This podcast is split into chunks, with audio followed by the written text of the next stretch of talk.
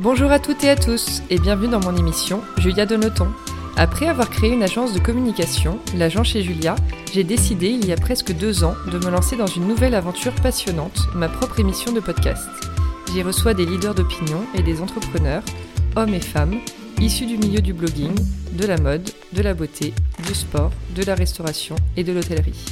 Mon ambition, vous proposer des conversations inspirantes et inspirées pour qu'après l'écoute d'un épisode, vous soyez vous aussi ultra motivé pour réaliser vos projets. C'est parti pour une nouvelle conversation sur Julia Donne le ton.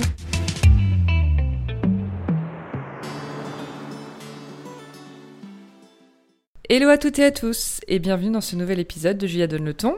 Aujourd'hui, on va parler de mode et d'éco-responsabilité, un des sujets qui me tient à cœur, ceux qui sont fidèles le savent, et plus précisément de Parka. Je suis avec Déborah Janissek, la fondatrice de The Dualist. Hello Déborah Hello Julia et merci d'être avec nous. Mais je suis ravie d'être là, merci de m'avoir invitée. Alors en préparant l'épisode, j'ai été honnêtement assez scotchée de ton parcours qui est hyper euh, impressionnant et inspirant.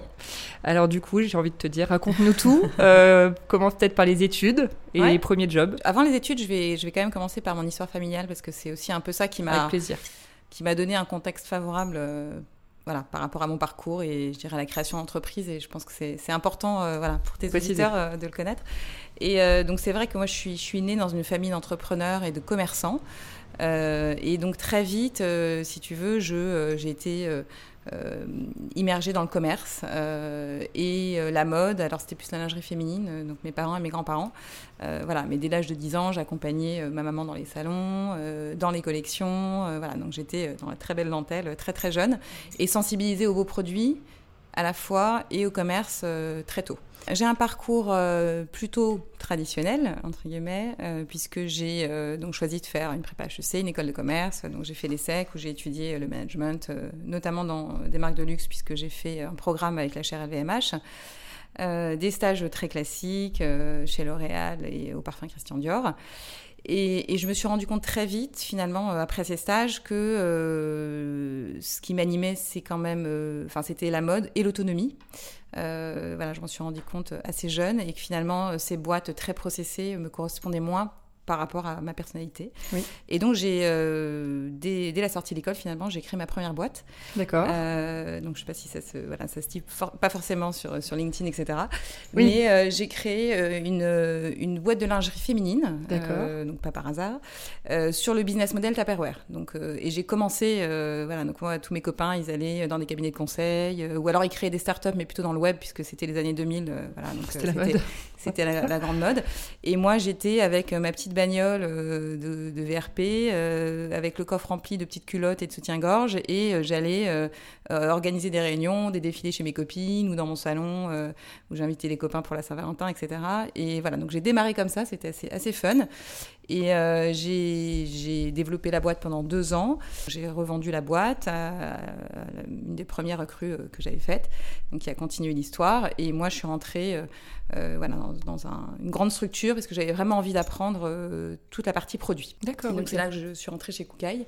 J'y suis restée six ans et où j'ai vraiment appris euh, le métier euh, voilà, sur le développement des collections, travailler avec des stylistes, aller négocier euh, ses prix en usine, et puis gérer des grandes masses aussi avec 200 points de vente, du stock. des grosses équipes. voilà, des grandes équipes, etc. Et donc j'ai plus ou moins gravi des échelons, puisque c'est comme ça qu'on dit, jusqu'à être directrice des achats. donc à chapeauter toute la partie produit et en étant membre du comité de direction, etc. Donc c'était une expérience pour moi très fondatrice et formatrice. Euh, je quitte Koukaï pour, euh, pour euh, aller vivre une expérience à l'étranger de trois ans à Amsterdam, donc une expérience très riche aussi puisque au départ c'était un peu pour suivre mon mari. Finalement, voilà, j'étais j'étais hyper contente de vivre cette expérience, euh, d'être confrontée à une autre culture. Euh, au départ, je ne bon, savais pas trop comment j'allais bosser, pas bosser, mais j'envisageais évidemment pas de, ne pas travailler euh, et d'enchaîner les, coffee morning, là, comme ils appellent ça, tous les matins. Donc, donc j'ai bossé chez Mex, qui était une des seules boîtes de mode, voilà, avec une culture très anglo-saxonne. Et ça m'a aussi, bien sûr, très enrichi d'être confrontée à une autre façon de réfléchir sur le produit, à un autre type de management très américain, euh, travailler en anglais, euh, voilà, donc c'était euh, une vraie richesse pour moi. Euh, voilà, et nous rentrons en 2011 à Paris, et là, bon, voilà, j'ai bien sûr envie de continuer mon parcours dans la mode. Et voilà, je dirais que mon, parcours, il est fait de rencontres vraiment et de euh, je dirais, de, pas, forcément d'intuition, mais des, rencontres qui ont déclenché forcément euh, derrière des opportunités. Des bons timings. Euh, et des bons, voilà, exactement, des bons timings. Et, et, donc là, il y a une rencontre qui m'a permis de prendre la direction générale de Pablo, qui était la marque petite sœur, enfin plutôt la ligne bis de Gérard Darel à l'époque. Et euh, donc ça a été une expérience passionnante de 4 ans euh, pour moi. Euh, je te le disais précédemment, j'avais à l'ESSEC suivi une formation dans le luxe. Et c'est vrai que je m'étais toujours demandé, alors est-ce que comment c'est le luxe? Est-ce que bah j'y serais pas bien le luxe? Voilà, évidemment avec une, affinité produit particulière. Et donc j'ai été chassée, comme on dit, par un cabinet de recrutement pour aller chez Dior. Et je me suis dit, bon, c'est le moment d'aller voir Qu'est-ce qui s'y passe, passe? Comment c'est Voilà, en coulisses? Euh, j'étais très, voilà, très intriguée. Et donc, je suis euh, rentrée chez Dior pour prendre la direction, euh, ils appellent ça la direction merchandising, mais c'est la direction des achats. En gros, ton job, c'est de sélectionner les produits pour tous les marchés. Donc, moi, j'avais l'Europe et le Moyen-Orient, ça représentait à peu près 800 millions d'euros de, chiffre d'affaires. et pour toutes les catégories de produits. Donc, à la fois le prêt-à-porter, le soulier, la maroquinerie, même la joaillerie, l'enfant, etc. Donc passionnant euh, voilà, de découvrir cet mm. univers. Euh, j'ai vécu l'arrivée de Maria Grazia, euh, les showrooms, les différents marchés, etc. Mais très vite, en termes de culture entreprise, je me rends compte que ce qui m'anime, c'est vraiment, moi, de pouvoir déjà agir, d'avoir un impact et d'être libre et autonome dans, dans, ce que je, je souhaite faire et c'est finalement pas faisable dans un contexte d'entreprise comme Dior. Et c'est aussi un univers, le luxe, je me suis rendu compte, qui rassemblait quand même euh, voilà, des, des, personnes, moi, qui me qui me faisaient pas non plus rêver finalement, euh, très tourné. Euh, il y, avait beaucoup d'ego. et moi, j'avais bossé dans des boîtes finalement où ce qui compte, c'est le résultat, la passion du produit, la mode évidemment, mais et aussi le résultat et le business. Et c'est vrai que l'univers du luxe rassemble des gens euh, qui fantasment un peu, euh, voilà, et qui aiment bien euh, se faire mousser. donc avec pas mal de politique. voilà, Dior est une marque merveilleuse, tellement puissante. Enfin, voilà, c'était une expérience vraiment passionnante, mais qui m'a vraiment permis aussi de me dire bon ben, c'est pas pour moi. compte, voilà, c'est ça. c'est pas pour moi. J'aime travailler dans des univers plus agiles, avec moins de politique et vraiment tourner vers l'action et le résultat. Oui. Euh, voilà, et c'est ce qui m'amène euh, chez Figaret finalement, où là on est, on est vraiment sur un job euh, beaucoup plus entrepreneurial puisque je prends la présidence pour repositionner la marque, donner un nouvel élan. Et, donc j'y suis restée un an et demi, voilà, pour bien reposer les fondamentaux. Et j'en suis partie suite à on va dire, des divergences de vues, des accords avec mes actionnaires. Et ça m'a permis, ben de, voilà, après toutes ces expériences, euh, mine de rien, assez riches. Voilà, de réaliser que euh, bah, j'arrivais au bon moment, finalement, euh, dans ma carrière et dans mon parcours, pour bah, me relancer, hein, puisque j'avais déjà monté une boîte, finalement. Retenter une aventure. Pour, retenter une aventure. Je, savais que je le, que je le referais. Enfin, je, tu le sentais. non, mais enfin, c'était certain, en fait. Oui. Je, voilà, je savais pas comment, avec qui, à quel moment je, c'était une évidence que ça allait être dans la mode, puisque mm. voilà, pour moi, c'est, naturel, c'est mon ADN, euh, voilà, je, suis passionnée par ça. Euh, en revanche, voilà, dans quel euh, canal, quel business model, voilà, je, n'avais pas encore un projet écrit. et je me suis dit, bon, je crois que tu as voilà, une expérience finalement assez riche en entreprise qui va peut-être me permettre voilà, aujourd'hui de, dérouler euh, euh, un projet, de tenter ma chance. Donc c'est comme ça que le projet euh, de lancer Dualiste est né. Alors raconte-nous quand est-ce que tu as eu, est-ce que tu te souviens le moment où tu as eu l'idée, où tu t'es dit ok je vais faire ça? J'ai pas, j'ai pas eu l'idée euh, toute seule, euh, puisque l'idée, je l'ai eue avec euh, mon associé dans, dans, qui est le patron de Zappa actuel. Et c'était, c'était ben, au cours d'un déjeuner où voilà, l'idée est venue. Alors moi, je, je savais que j'avais envie de faire quelque chose dans la mode, plutôt sur un produit en particulier parce que j'avais pas envie euh, aujourd'hui de monter une marque globale avec des collections fleuves. Mmh. Voilà, je trouvais que c'était plus intéressant euh, d'arriver avec une expertise sur un seul produit. On va quand même préciser que donc Dualist est une marque qui propose des parkas euh, réversibles, sans fourrure et sans duvet. Exactement. Donc c'est alors les gens qui ne pourraient ne pas connaître. Tout à fait. Je raconterai la marque après exactement. Et donc l'idée vient en voilà en parlant potentiellement donc de ce projet un peu monoproduit Et, et, et, moi, je, je, me rends compte qu'il il y a un vrai élan sur la grosse pièce. ça devient une pièce incontournable. Il y a un vrai marché. Mais euh, c'est plus possible de voir ces Canada Goose se promener dans Paris. Il euh, y, y, a un vrai sujet euh, voilà, de, de, de, look, de mode de consommation. On est sur quelque chose de très euh, statutaire, avec quelque chose qui tient trop chaud par rapport aux besoins, enfin bref, de complètement décalé. Et, et je me dis finalement, bah, il y a quelque chose à faire. Mm. je sens que voilà, il y a quelque chose à faire dans ce domaine-là. Oui. Et j'ai envie de, de, tenter ma chance. Mais c'est vrai, tu as raison, parce que je, me suis noté, tu vas te poser la question, pourquoi les parkas? Mais en même temps, je, trouvais ça évident. Parce que c'est vrai que tout le monde a. Il y, a beaucoup de marques, comme tu disais, qui en plus sont hyper critiquées par rapport à ce qu'ils mettent euh, la fourrure et le duvet. Et il n'y a pas de. Il n'y avait pas trop d'options. Pas d'alternative. Alors, j'ai regardé un peu ce qui se faisait. La demande est là, mais l'offre n'était pas. En fait, si j'ai cherché. Euh, voilà, j'avais cherché en hiver une, belle parka, etc. Et finalement. Euh, euh, donc à part ces leaders, donc Canada Goose Montclair, voire un peu Woolrich, mais qui, qui font de la forêt animale, etc. J'avais regardé des marques éthiques. Et donc, je m'étais rendu compte juste que j'en avais même commandé, je me rappelle. Donc voilà, à part Patagonia, qui est hyper sport, donc, dont j'adore l'approche, etc., mais qui est un ah très sport, pas très urbain ou qui est très américain. Voilà, qui est très américain. pour le ski, mais tu n'as pas forcément envie de mettre dans Paris. Voilà, c'est la, doudoune, la doudoune sans manche sur, euh, sur Mark Zuckerberg. Voilà, oui. Mais c'est pas ce look-là, enfin, c'est pas vraiment parisien, ni français, donc ça correspondait pas à ma vision de la mode.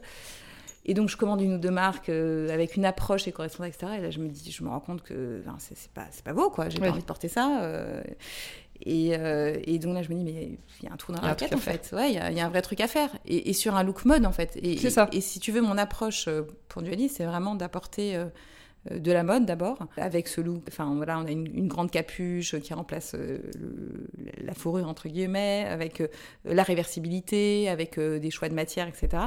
Et finalement, l'approche de dire on n'utilise pas de duvet d'oie, pas de fourrure animale, et principalement des tissus euh, issus de matières recyclées, c'est presque un prérequis, mais c'est pas une approche militante, pas au détriment du look. Oui, c'est ça. Voilà. Ouais, bien sûr. Donc ça, c'est très très important. Bien sûr. Donc voilà. Donc l'idée, elle, elle, vient comme ça, plutôt vraiment en observant la rue, en observant le marché. Donc ça, c'est plutôt avec mon œil business. Et puis en m'écoutant aussi, en me disant voilà, j'ai envie. Euh, qu'est-ce que tu as envie de porter, euh, toi Voilà, qu'est-ce que, qu'est-ce que j'aurais envie de porter? Et Donc je fais des choses. Euh, Sur ton mari que, j'aime. Et, oui, mon mari, mes enfants, parce qu'on fait une petite capsule enfant également. mais, mais ça, je pense que c'est très important en tant que, qu'entrepreneur ou voilà, chef d'entreprise. C'est.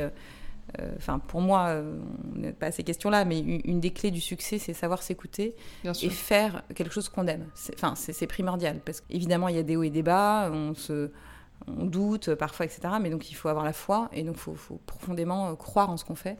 Et en son produit. Euh, et en son produit, voilà. Quelle est l'identité mode de Dualiste quelle est, quelle est l'identité? L'identité mode de Dualiste. C'est une marque déjà très urbaine, euh, ancrée dans la ville. Je J'avais pas du tout envie de traiter la partie justement performance, sport de toutes les marques un peu spécialistes. donc pour moi, c'est très important d'avoir un positionnement urbain, pas parisien, mais vraiment urbain au sens large. Euh, donc urbain, ça veut dire que ça s'adapte à toutes les situations euh, de la ville, euh, qu'on peut aller bosser avec une parc à dualisme, mais aussi sortir. Donc voilà, c'était aussi le, petit clin d'œil et la réversibilité, le choix des métallisés pour pouvoir changer de, look au gré, des, au gré de sa journée. Euh, confortable, évidemment, on peut voyager avec, on peut, euh, on, peut bouger en toutes circonstances. Et aussi une approche assez euh, minimaliste, c'est-à-dire que j'avais pas envie, c'est ce que j'aime aussi, un, look un peu masculin-féminin, des lignes assez épurées, euh, pas trop de détails voyants. Il n'y a pas de gros logo. Euh, voilà, pas de gros logo. Donc notre logo, il est, il est, sur le bas de la, de la parka. Il est, euh, enfin, il s'oublie complètement. Oui. c'est important de le mettre parce que évidemment, d'un point de vue marketing, il faut, il faut l'avoir, mais, mais il n'est pas sur la manche. Oui, c'est pas, voilà, pas comme les autres marques. Voilà, donc c'est une approche urbaine, minimaliste et aussi qui dure dans le temps. Donc ça, c'est aussi une, c'est aussi une forme de, de, de, consommation différente. Et j'avais envie d'offrir ça euh, bah oui, des produits qui voilà exactement euh, à notre communauté euh, pour se dire que voilà j'ai acheté j'ai investi 500 euros dans une parka l'année dernière bah, elle, est pérenne c'est un look qui va durer dans le temps mm. je j'ai pas besoin d'en changer tous les ans. C'est ça. Et vous fabriquez où déjà? Alors on fabrique en Turquie c'est ma première production, c'était vraiment en Turquie et en Chine également. D'accord. Voilà, on a, on a un très bon, et j'ai pas du tout honte de le dire parce qu'ils sont très forts, donc on a un très bon fournisseur chinois. Et, et, il se trouve qu'en Chine, ils sont quand même très bons sur le sourcing justement des matières euh, éco-responsables, recyclées. Ils sont la Corée pas loin, etc. ils sont en avance. Euh, ils ont plus de choix finalement. Euh, voilà. Donc le, seul sujet par rapport à la Chine, c'est l'éloignement. Donc effectivement, faire venir sa marchandise en bateau, etc. Donc c'est pas idéal du tout. Mais je suis toujours en veille et en recherche de, nouveaux fabricants. Mais c'est très important quand même de tisser un lien. avec, avec un fabricant qui, qui monte en compétence oui, ça. sur les produits. Mais c'est vraiment le, c'est ce qui revient souvent quand on. Dans la mode. Ouais, dans la mode. Mais bah, toujours, il faut après les chouchouter, etc. Parce qu'une fois que tu les as et que ça se passe bien, bah, c'est l'essence même de ta marque en fait. Oui, le, et parce que c'est pas. C'est vrai que ceux qui connaissent pas la mode, ils se disent bon, mais c'est pas, pas sorcier, euh, fabriquer un vêtement, mais en fait, c'est très compliqué. Et c'est pas une évidence d'avoir euh, le bon produit dans la bonne qualité, la coupe, euh, les petits accessoires qui vont bien. Donc c'est effectivement quand on l'a, il faut le. complètement. faut l'entretenir. Tu me disais donc de ta, tu, me parlais de ta volonté de créer un monoproduit pour ta marque, mais est-ce que c'est pas aussi limitant pour vous si on essaie de se faire l'avocat du diable. Mhm, bien sûr. Tu vas de se dire, d'ailleurs, en plus, c'est un produit qui est très saisonnier parce que tu sais beaucoup automne-hiver. Oui, en effet. comment tu voilà, comment avais envisagé tout ça? Alors, c'est euh, deux très bonnes questions. Donc, sur euh, ta première question sur le côté monoproduit, euh, la réponse est non, c'est pas du tout limitant parce que plus j'avance dans ce projet et dans le euh, dans la vie de dualiste, euh, plus je me rends compte qu'il y, a une infinité de choses à faire euh, sur une infinité de choses à faire pardon sur la parka, la doudoune, la grosse pièce en général, la pièce à manche. Mhm. donc voilà, même si on va, on a envie d'enrichir un peu la marque d'un accessoire un bob, j'en sais rien, enfin voilà, de, de, compléter un petit peu, mais le cœur de, de métier va rester vraiment la pièce à manche. Et c'est pas limitant dans le sens où je trouve qu'en tout cas d'un point de vue créatif, il y, a beaucoup de choses à faire. Euh, exactement. Ensuite, sur la partie euh, saisonnalité, alors ça, c'est un vrai sujet.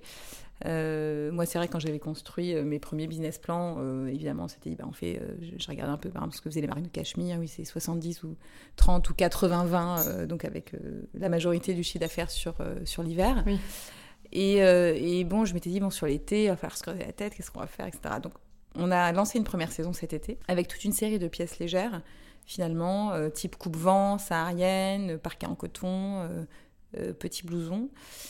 Et je me rends compte en fait qu'il y a un vrai marché aussi de la pièce légère. D'accord. Sachant que réchauffement climatique, finalement, bah, il fait froid, on est un peu en décalé, et une petite pièce légère qui te couvre tout l'année ou que tu superposes on en a besoin tout le temps. Euh, et là, je suis en train de présenter euh, l'été 21 euh, mmh. à l'international, avec justement cette collection de pièces légères qui se complètent et qui prend vraiment forme et qui prend sens. Et qui a une vraie résonance aussi sur les marchés. Donc euh, ah, voilà, donc c'est plutôt euh, une bonne surprise. Mais c'est vrai. Je m'y attendais pas. Mais c'est vrai quand, quand tu dis ça, parce que quand, quand je vois tous les, les gens je qui sont partis en vacances cet été en Bretagne, en Normandie, par exemple, exactement. il a fait tellement froid le soir que c'est des pièces dont tu as forcément besoin en été. Donc qui t'accompagnent toute l'année en fait. C'est des pièces qui t'accompagnent. Ah bon, super. Par rapport à donc cette période hyper euh, compliquée que nous venons de passer et qui mhm. n'est pas terminée malheureusement. C'est ça. Euh, voilà, est-ce qu'il y a eu un énorme impact sur, euh, sur ton entreprise, sur ton chiffre d'affaires? Comment comment tu as pu te te, remotiver, on va dire, te, remonter tes manches et trouver de nouvelles idées Alors, euh, c'est sûr que, oui, bien sûr, il y a eu un impact, hein, c'est évident. Euh, déjà, on est un peu pris par surprise, je t'avouerai. Donc, ça, c'est vrai que, bon, on essaye de prévoir au maximum quand, quand on est entrepreneur, mais là, euh, voilà, on a été impossible. Voilà, donc on a tous été quand même pris par surprise. Donc, il faut très vite se dire, voilà, comment je passe dans un, dans un autre prise, une autre planète hein, presque, pour pouvoir prendre les bonnes décisions. Euh. Donc nous, si tu veux, enfin moi j'étais en plein lancement quand le Covid est arrivé. Donc j'avais fait une première saison hiver qui a plutôt hyper bien marché, enfin pour une saison de lancement, euh, avec, euh, avec un, produit, une vraie appétence sur la marque et sur le produit. en B2C, puisque donc j'ai lancé en digital et j'ai une boutique rue du Four et j'ai eu des corners également au printemps, en pop-up.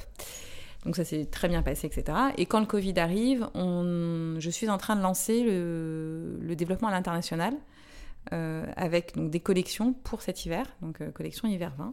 Et donc je présente à des différents agents, notamment à des agents italiens, allemands, anglais, etc. Et là, euh, quand le Covid arrive, euh, donc on a euh, par exemple une commande de Harvey Nichols entre les mains, on se dit ah, c'est mmh. trop bien, c'est génial. Bah Et puis bon, commande annulée, budget, mmh. voilà. Mais finalement, on a eu très peu d'annulations. Donc là, mmh. celle d'Harvey Nichols, voilà, c'est un, de mes grands regrets. Mais globalement, pour une première saison, on a enregistré des très belles commandes. On rentre dans des très beaux points de vente, bah, notamment on rentre chez Kiliwatch, on rentre chez Citadium. Euh, on rentre chez Bloomingdale's. Euh, voilà, donc on a, pour une première saison, une très belle distribution avec des commandes qui ne se sont pas annulées ou très peu. Oui. Euh, voilà, et donc ça, ça a été mon premier, ma première inquiétude, et voilà, de bien rappeler tout le monde. bon, alors c'est vrai qu'au départ, pendant deux mois, as, le téléphone sonne dans le vide, oui. donc t'as pas de réponse, tes commandes sont pas confirmées, etc. Donc tu croises les doigts et bon finalement voilà, je suis en train de livrer et, je suis ravie. Ça se passe bien. Voilà. En revanche, la partie évidemment difficile, c'est la boutique. Tu fermes ta boutique alors que bah tu n'as même pas livré ta, ta, collection. En plus, moi, si tu veux, j'ai eu euh, deux problèmes. C'est-à-dire que j'ai eu d'abord le Covid en Chine. Donc, qui ah fait bah que j'ai eu un énorme retard sur ma production d'été, que je n'ai pas reçu avant le confinement. Euh, donc, si tu quand je ferme ma boutique, je suis encore en collection hiver. Et le temps que je réouvre et que j'approvisionne, euh, voilà, j'ai, perdu euh, quasiment mm. jusqu'au début juin le temps de mettre en place ma nouvelle collection. Donc, ça a été un peu un double impact. Donc, même en ligne, j'ai essayé de faire du pré-order. Et en plus de cela, c'est vrai que tu entends voilà, que le digital, ça a cartonné dans la beauté, les vêtements de sport, ou autre. Mais c'est vrai que moi, sur de la pièce pour sortir, bon, comme tu n'avais bah pas le droit de sortir, c'est sûr. c'était pas très simple. C'était pas l'achat. Euh, voilà, donc, donc une saison évidemment en termes de business très compliquée. Après, je dois dire que je trouve quand même qu'en France, on a un dispositif ah bah plutôt exceptionnel, euh, voilà, qui permet euh, aux entreprises en tout cas de passer cette année. Après, on, mm, verra quand oui, c'est ça. il va falloir rembourser les prêts, etc. Mais, mais dans un premier temps, voilà, on il s'agissait euh, de sécuriser la partie euh, euh, trésorerie d'entreprise, de prendre les bonnes décisions en termes de coûts mm-hmm. et de se dire bon bah cette saison voilà on fait une croix dessus, on n'a pas le choix. la partie vraiment très positive c'est que moi ma saison phare c'est l'hiver, que mes commandes ne sont pas annulées, que je vais pouvoir livrer dans les temps et de continuer parce que surtout dans la mode si tu continues pas tout le processus créatif bah sur le produit, sur l'image, sur la com, moi, tout s'arrête. Donc, euh, donc la collection été 21 qu'on présente là, on l'a développée pendant le confinement, avec des zooms, des FaceTime avec ma styliste, les usines. Mm. voilà, donc, donc ça a été assez rocambolesque, mais finalement, voilà, le, principal, ça a été de continuer. Oui, c'est ça. donc tu as quand même bossé. Surtout de pas, de pas couper l'énergie, de communiquer auprès de sa communauté aussi. Donc voilà, on a fait un on a partagé un peu euh, euh, notre façon un peu de vivre cette, mm. période. Euh, on a fait mis des cours de sport en ligne. Voilà, donc ça c'était assez sympa. Mm-hmm. Et puis et puis voilà. on reste, moi je reste positive. on maîtrise pas tout de toutes les façons. Bah, c'est ça. donc je, je pense. Faut lâcher prise là, c'est un vrai exercice pour tout le monde. Il faut exactement, il faut lâcher prise et je pense qu'il faut trouver le bon curseur parce que si tu te mets trop en position défensive, surtout quand tu lances ta marque, mais tu, en fait, tu, mets la clé sous la porte ben donc il faut rester en position offensive, donc c'est-à-dire quand même retrouver des moyens humains, financiers, etc. pour continuer à se développer, mm. parce que sinon la marque elle, ne va pas réussir à raisonner euh, mm. si euh, je enfin si je manage l'entreprise en me disant euh, je pense coût et je pense pas top line et business. C'est ça. Donc ça c'est pas possible. Et d'ailleurs pour vu que tu nous parlais de réseaux sociaux, c'est toi qui t'en occupé dès le début? Euh, oui, alors c'est moi et je, suis euh, accompagnée d'une agence hein, qui s'appelle Dear Agency, euh, voilà, qui m'a vraiment aidé à construire toute voilà, la stratégie, la, la partie identité de marque sur, sur les réseaux sociaux. Et c'est vrai que c'est très important voilà, tout de suite de, de préempter une identité sur, sur cette partie-là.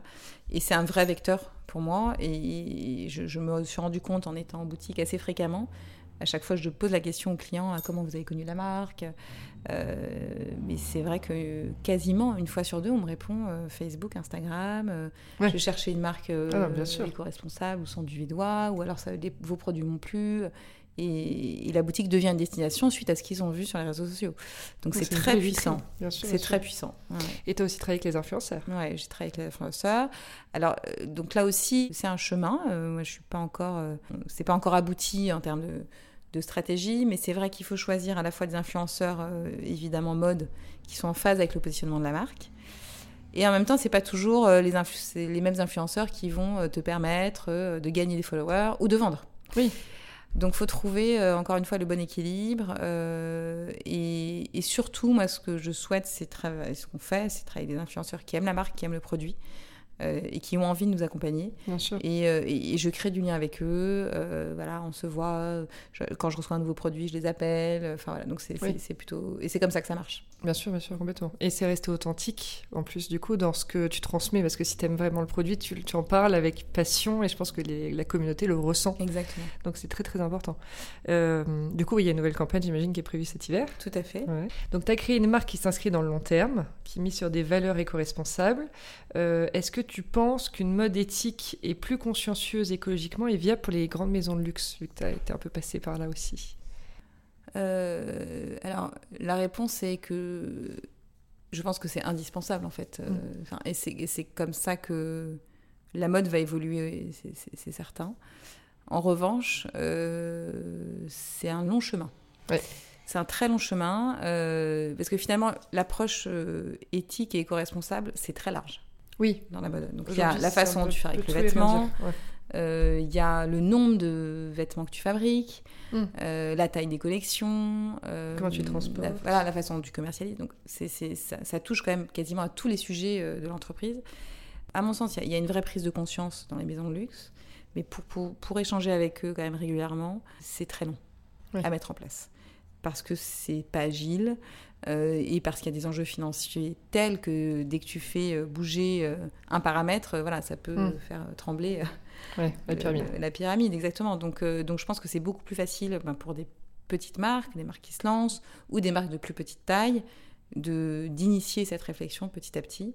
C'est pour ça, je pense qu'il y a un vrai élan, justement, une prime à la nouveauté dans la création de nouvelles marques dans la mode, avec cette, cette approche plus éthique parce qu'à partir de McCartney, euh, aujourd'hui dans le luxe, il n'y a, personne qui y, a arrive. personne qui, qui, est autant investi en tout cas dans, dans, cette, euh, dans ces valeurs écologiques. Exactement. Euh, bon, après, ce qui est top, c'est que je crois depuis c'était l'hiver dernier qu'ils ont annoncé ça, mais il y a beaucoup de marques là qui ont, qui ont annoncé retirer la fourrure dans leur collection, la vraie fourrure. Alors ça, ça y est, ça on y est, voilà, donc ça, ça commence par en avance, ouais. effectivement.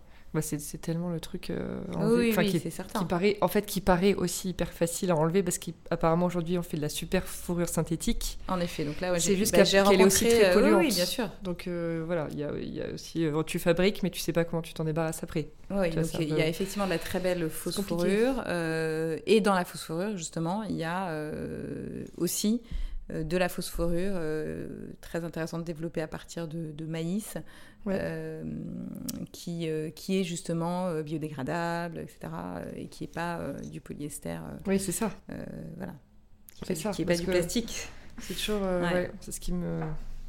Ce qui me déprime un peu, moi, je trouve, dans ce monde, c'est qu'en fait, on crée des alternatives. Et parfois, on, les crée, on n'a pas besoin pas comment. Oui, et puis on n'a pas forcément. Et on n'a pas forcément besoin d'alternatives finalement. Pourquoi? C'est quoi en fait ton rôle dans, chez Dualist, vu que tu es un associé? Est-ce quelle partie tu gères vraiment toi? Quasiment tout, quasiment tout sur le développement de la marque. Et après, on travaille à deux euh, sur euh, toute la partie développement business, mhm. euh, sur le produit aussi. Alors bah, déjà, moi je suis une femme, c'est un homme, donc ça, ça, ça, me permet d'avoir aussi un regard. Et il est très produit sur le produit homme, qui est peut-être une partie où moi je suis moins sensible. Donc il a aussi un regard sur le produit, mais disons que sur le day-to-day, voilà, c'est plus moi qui pilote avec avec euh, des échanges euh, réguliers sur euh, voilà, la partie développement business et produits. Et en termes de développement de ta marque, ça serait quoi ton rêve? Ça serait d'être racheté par exemple par une grosse marque ou rester vraiment en fonds propres et en marque un peu familiale? Écoute, moi déjà, je vois à 4-5 ans, euh, parce que c'est voilà, c'est un peu la taille critique. Et j'aimerais, euh, oui, j'aimerais atteindre euh, voilà une taille importante, voir des dualistes partout dans la rue, me développer à l'international et avoir une taille et une rentabilité suffisamment attractive, oui, pour peut-être faire entrer un investisseur ou valoriser pourquoi pas Trop bien. Pour terminer, j'ai des petites questions un peu plus perso. J'aimerais savoir qu'est-ce que tu fais pour euh, lutter contre le stress? Si tu es déjà quelqu'un stressé Alors, je, non, je, je, ne suis pas quelqu'un de stressé naturellement je mhm. pense. Anxieuse, oui, peut-être. Oui. Euh, voilà, parce que je cogite beaucoup euh, sans cesse. En revanche, stressée euh, dans le sens, voilà, je ne maîtrise pas mes émotions ou je réagis de façon impulsive face à des événements, etc. Je ne crois pas. Je, alors, je suis, c'est vrai que je suis fondamentalement optimiste déjà et positive. Ça aide. donc ça aide. J'ai euh, j'ai un excellent équilibre personnel et ça, voilà, je le dois euh, d'une part à la façon dont j'ai été élevée, à mes parents évidemment, et euh, au fait bah, que j'ai confiance en la vie. Oui. voilà, c'est assez inné. Et donc ça, forcément, ça, ça, ça, te permet de ne pas stresser au quotidien pour un oui, pour un non. En revanche, oui, il faut aussi... Enfin après, je suis quelqu'un qui doute, donc alors je pense que ça fait partie aussi de, du rôle d'entrepreneur, mais euh, voilà, il y a des hauts et des bas, il y a des phases de doute, de questionnement, est-ce que je vais y arriver, est-ce que c'est le, le, bon axe, etc. et ça, c'est vrai que pour vivre avec ça, tu as besoin de respiration. Donc, euh, moi, une de mes, respirations, évidemment, c'est mon équilibre euh, auprès de ma famille. Donc, je suis euh, mariée, maman de trois garçons formidables. Voilà. Et, c'est vrai que mon noyau familial, il est essentiel dans ma vie aujourd'hui et dans mon équilibre de vie. Et, et, après, mes respirations, ça va être bien sûr mes amis, eux.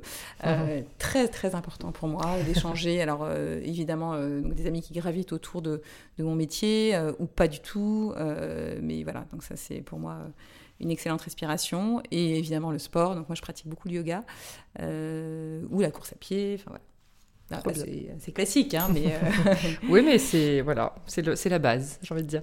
Euh, quand tu parles de, de l'équilibre que tu as trouvé, enfin, est-ce qu'il est trouvé cet équilibre entre la vie pro et la vie perso en tant qu'entrepreneur aujourd'hui? Parce que salarié, après, tu as, eu toujours des, postes à haute responsabilité, donc j'imagine que c'était. Ouais, donc c'est vrai que finalement, cette, cette, histoire d'équilibre, et puis aujourd'hui, enfin, que tu sois salarié sur euh, un poste euh, à forte responsabilité ou entrepreneur, on est dans des modes de communication et de travail, enfin de, travail qui ont évolué. Oui. Où de, de, toutes les façons, tu es tout le temps connecté, ton cerveau, il fonctionne de toutes les façons tout le temps. Euh, voilà, donc cet équilibre, je pense que finalement, il est important à trouver dans ses respirations. Mm. Mais ça n'empêche que, voilà, le week-end, évidemment, tu cogites, que que tu te nourris tout le temps, podcast, lecture. Euh, ce qui est important, c'est euh, plus finalement d'avoir euh, des moments où tu prends du recul, même si tu penses à ta boîte ou ton projet, ton job, mais tu y penses de façon différente, avec un autre prisme. Oui, c'est ça.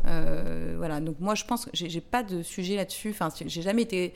Je me suis jamais dit, ah là, j'ai pas d'équilibre de vie, je me fais bouffer par mon boulot. Pas du tout, mais parce que aussi je sais euh, parfois dire euh, non ben, ce soir je veux dîner avec mes enfants euh, ou là il a un rendez-vous chez le médecin c'est moi qui l'accompagne etc mais c'est plus une forme d'autonomie et de liberté que moi j'ai toujours enfin qui m'est très chère et qui est très très importante pour moi et qui est qui est ma façon aussi de, m'épanouir dans, ce que je fais, qui fait que voilà, je, peux avoir cet équilibre grâce finalement à cette liberté. Oui, je comprends. Est-ce que tu as ce, ce, syndrome un peu de l'imposteur qui fait que tu as peur de l'échec? Euh, oui. si je réfléchis bien, la réponse est oui. Euh, oui, bien sûr que j'ai peur de ne pas y arriver. Euh, oui, oui, c'est certain. et je pense que c'est aussi ce qui me fait avancer. C'est comme ça que j'avance. D'ailleurs, mes amis me, le disent souvent. oui, je comprends très bien. J'ai une phase anxieuse, voilà, je sais pas, je remets en question, etc. Et bon, en fait, c'est ma façon de, de, de, remettre à plat tout le temps. Euh, alors, faut pas trop le faire non plus parce qu'après, euh, voilà, ça, oui. c'est pas productif. Et ça me permet justement d'avoir ce recul et de me dire bon, voilà, qu'est-ce que, qu'est-ce qu'est-ce que je ne referais pas, qu'est-ce que je referais mm. différemment et qu'est-ce qui est encore sans ajuster. C'est ça. Ce qui est plus difficile, c'est d'avoir cette phase de clarté je trouve, pour prendre des décisions. Ouais, ça en fait, parce que tu, peux vite t'embourber un petit peu dans ton, bah, dans ton, angoisse, tout ça, et tes doutes, et, et c'est là où c'est voilà, c'est prendre du recul comme tu dis. Et formuler, il faut beaucoup et formuler. Et formuler et s'entourer, donc ça, euh, ouais, pour moi c'est évidemment euh, clé. Mais c'est vrai que tu peux pas rester seul avec ton voilà ton, ton brouillard oui. dans le cerveau. Sinon plus, c'est impossible. Euh, et donc là, moi mes clés c'est formuler, donc ça va être bah, mes meilleurs coachs, voilà, mon mari, mes copines, des, amis professionnels, mon associé évidemment, avec qui voilà, on échange beaucoup sur la marque. Euh, donc ça, c'est très important. Mm. Bon, tu es hyper positive, donc je ne sais pas si j'ose te poser la question, mais qu'est-ce que tu fais pour rester positive Est-ce qu'il y a des moments où, bon, tu, tu l'as dit, tu doutes Est-ce qu'il y a quelque chose que tu fais pour te dire, non, allez, ça y est, maintenant je reste positive, je suis optimiste, ça va aller, ça va aller? Euh, Je respire. ouais. C'est le yoga. Très important. Ouais. Je respire. Euh, où je passe un moment avec un de mes enfants. Hmm. Voilà, et tout de suite, ça te ramène. Ça te... Euh, ah bah, ça te fait redescendre tout de suite. Voilà, on sauve pas des vies, tout ça, tout ça. Exactement. Qu'est-ce que tu fais pour activer la réussite de tes projets? Dans le sens, euh, qu'est-ce que tu fais pour. Euh, ok, tu t'es dit, voilà, je veux lancer par exemple cette nouvelle collection, je veux qu'elle fonctionne, je veux, je veux qu'il y ait tant d'influenceurs, je veux qu'il y ait tant de. Voilà. Qu'est-ce que. Qu'est-ce qui, qu'est-ce qui fait que tu te motives? Est-ce que c'est, tu disais verbaliser aussi, formuler les choses, le yoga? Ce qui, ben, ce qui me motive, c'est évidemment l'ambition de réussir. Donc, euh, donc c'est vrai que réussir, euh, voilà, le, le, développement de Dualis, ça, ça, passe par plein de petits projets, comme tu le dis. Euh, mais voilà, cette ambition, elle est, elle est, très présente chez moi. Et même s'il y a le syndrome de l'imposteur, voilà, j'ai très envie de réussir et, et d'imposer cette marque. Et après, qu'est-ce qui me motive au quotidien bah, C'est les échanges avec les équipes, avec, avec les personnes qui vont m'entourer, que ce soit des freelances, des agences ou des équipes en intégré, et le fait d'atteindre des, petits, des plus petits objectifs euh, voilà, qui, vont, euh, qui vont générer de la motivation. Mm.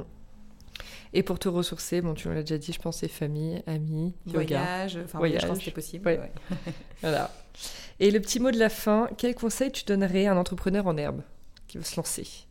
Dans la mode, tiens. Alors, dans la mode, oui. Euh, faisons la mode. Euh, écoute, je lui donnerais comme conseil déjà de, de s'écouter et d'essayer de, d'écouter son intuition et, euh, et de faire ce qu'il aime. Et c'est vrai qu'on est, enfin en plus, moi c'est vrai que j'ai été très formatée, si je reprends mon exemple, à l'école, les études, etc., sur la façon finalement de, de, pouvoir développer ton projet. Mais il n'y a pas de règle. Il n'y a pas de bonne façon de le faire. Il ne faut pas arriver avec euh, forcément l'idée du siècle, un business plan tout cuit, un concept hyper élaboré, euh, une plateforme de marque, des valeurs, un storytelling. Enfin voilà, je, caricature un peu, mais franchement, je suis un peu passée par là. et je pense que c'est hyper important de tâtonner euh, et de faire pour, enfin, de se lancer en fait.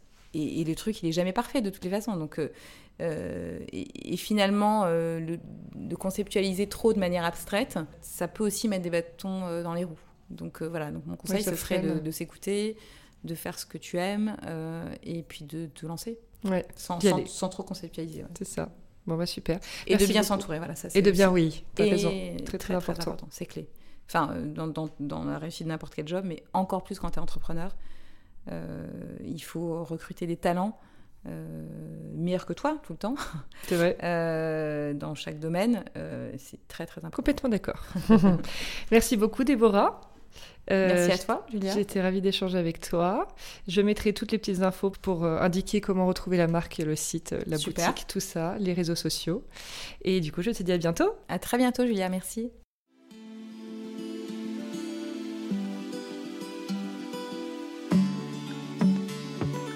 Merci d'avoir écouté l'épisode d'aujourd'hui. N'hésitez pas à me laisser vos commentaires, avis et notes sur les plateformes de diffusion et sur mon compte Instagram, l'agent chez Julia. Je suis toujours ravie de vous lire. À bientôt pour une nouvelle conversation sur Julia Donne le ton.